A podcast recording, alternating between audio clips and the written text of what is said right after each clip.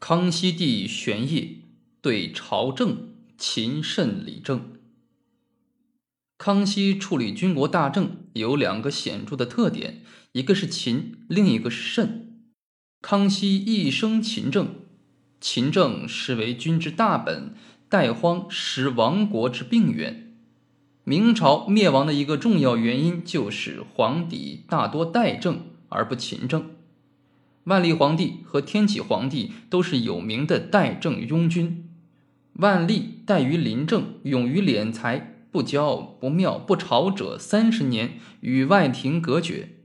万历不御政，导致南北两京缺尚书侍郎十四员，大学士泡病号请假，内阁大门白天紧闭，尚书虚选，无人理事，中枢机构瘫痪。宰相方以哲进入内阁八年才得见万历一面，而且是唯一的一次见面，什么问题也没有解决。遇到紧急的军国大事，皇帝也不接见朝臣，不商议国事，也不做出任何决策。有的大臣跪在朝门外十个小时不起，请求皇帝上朝，万历仍然不予理睬。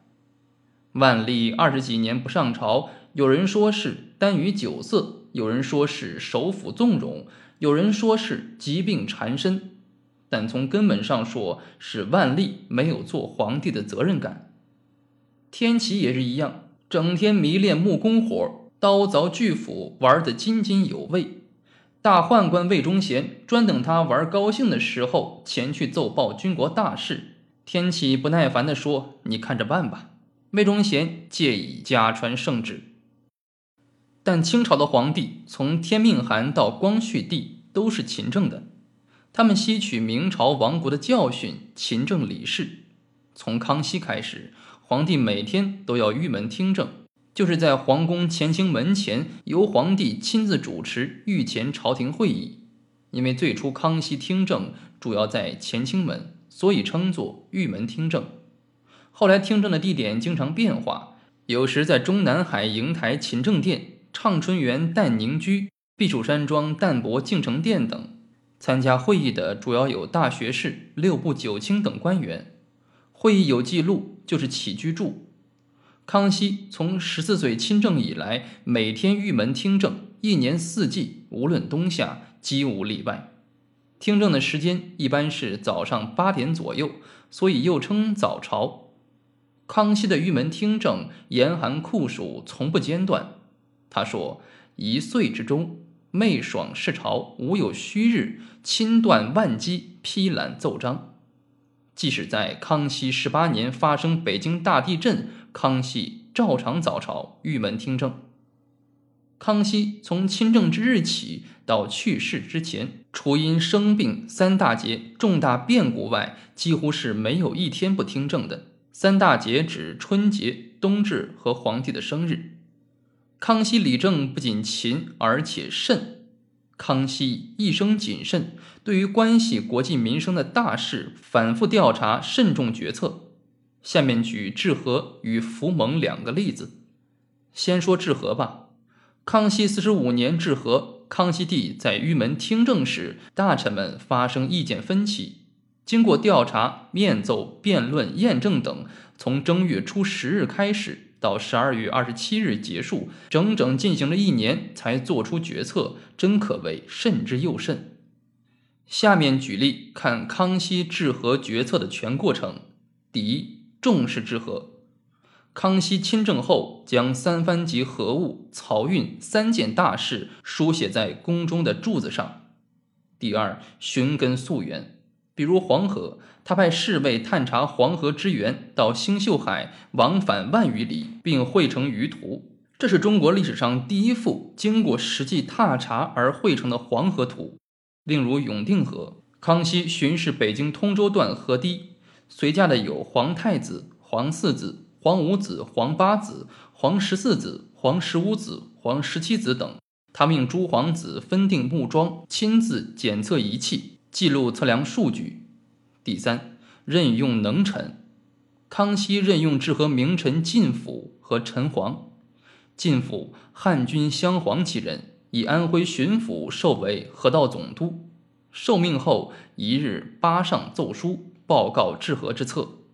他的治河方略是统审全局，河运并治，浚河筑堤，束水攻沙，多开引河，量入为出。他重点治理黄河、淮河、运河交汇的清口。陈黄，浙江杭州人，善治水，富才不遇。题诗词壁，晋府见而惊异，访得引为木友。奏书多由陈黄起稿，施工亦由陈黄监理。他们督率民工日夜辛勤治河大成。但是晋府受到诸臣和解交工，发生了意见分歧。第四，御前辩论。河道总督靳府与直隶巡抚于成龙在治河方略上意见相左，争论的主要是两个问题。第一个是治河水退后出现的田地是实行屯田还是由豪绅垦占，另一个是为了使河水通畅顺流入海，是开浚海口还是修筑大堤？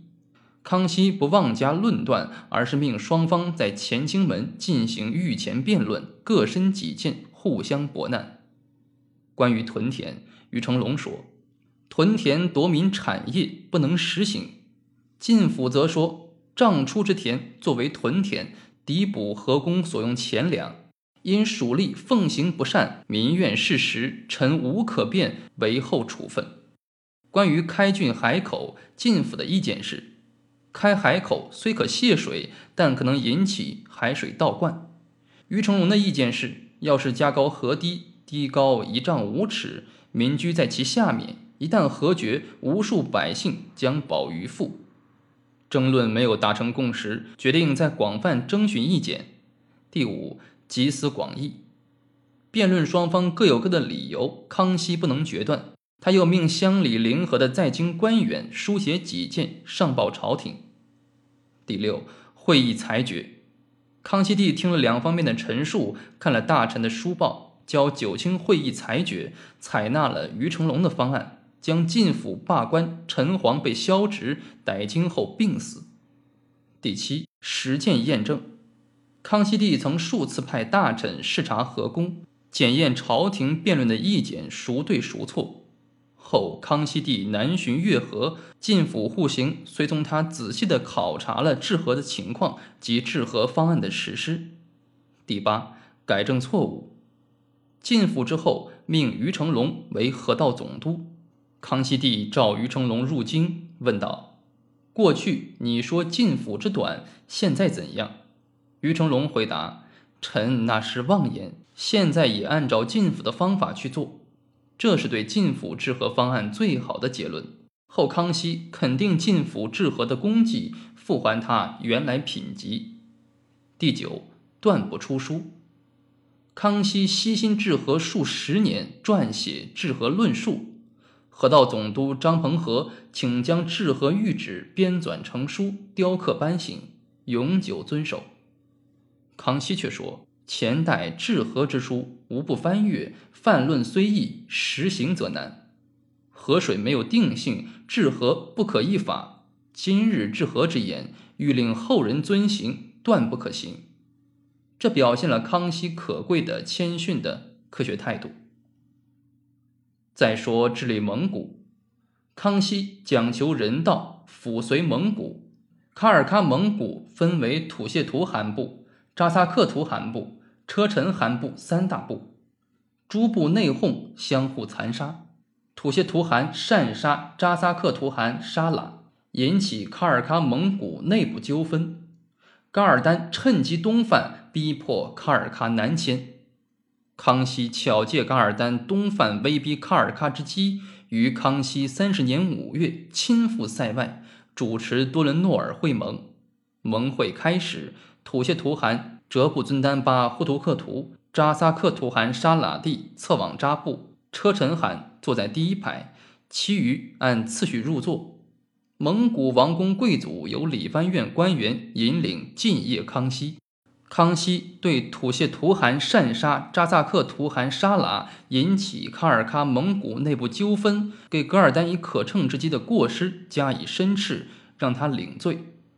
然后康熙又说：“如此盛大的盟会，要是对吐谢图汗处以重罪，实在于心不忍。”康熙又当众宣布赦免了吐谢图汗之罪。卡尔喀贵族七百余名，哲布尊丹巴辖下喇嘛六百余名，齐向康熙皇帝行三跪九叩大礼。康熙帝在大蒙古包正式接受全体卡尔喀蒙古贵族的臣服。并编卡尔喀蒙古为四十九旗，封卡尔喀蒙古贵族为亲王、郡王、贝勒、公、台吉等，又举行盛大的阅兵典礼，列阵十里，吹角鸣炮，重呼前进，声动草原。康熙骑马弯射，技艺精湛，令蒙古部众心悦诚服。康熙帝通过召见、训谕、赦免、封爵、检阅、校射、会盟、宴赏、编旗和修庙等举措，使卡尔喀蒙古出现兵事前仇、化解分歧、极目安居、气氛和谐的局面，实现了卡尔喀蒙古内部的重新统一。经过七天的多伦诺尔会盟，卡尔喀蒙古完全臣服清朝。加强了中央对卡尔喀蒙古的统一管辖，那么康熙帝对臣民又是怎样呢？且听下文分解。